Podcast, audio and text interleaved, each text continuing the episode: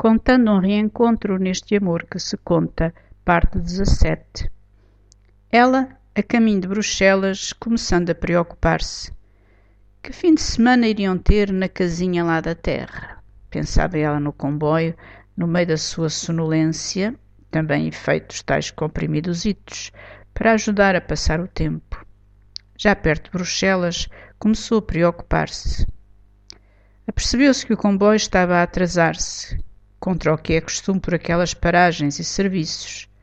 Não estava, pelo menos, a cumprir o horário ao minuto, ao que lhe pareceu, e mal traduziu de informações em irlandês, que em francês não ouvira, nem às frações de hora. Ele, em Bruxelas, na tranquila e sonhada, mas bem acordada, espera. Fim de semana iriam ter na Bélgica, pensava ou sonhava ele no apartamento de Bruxelas.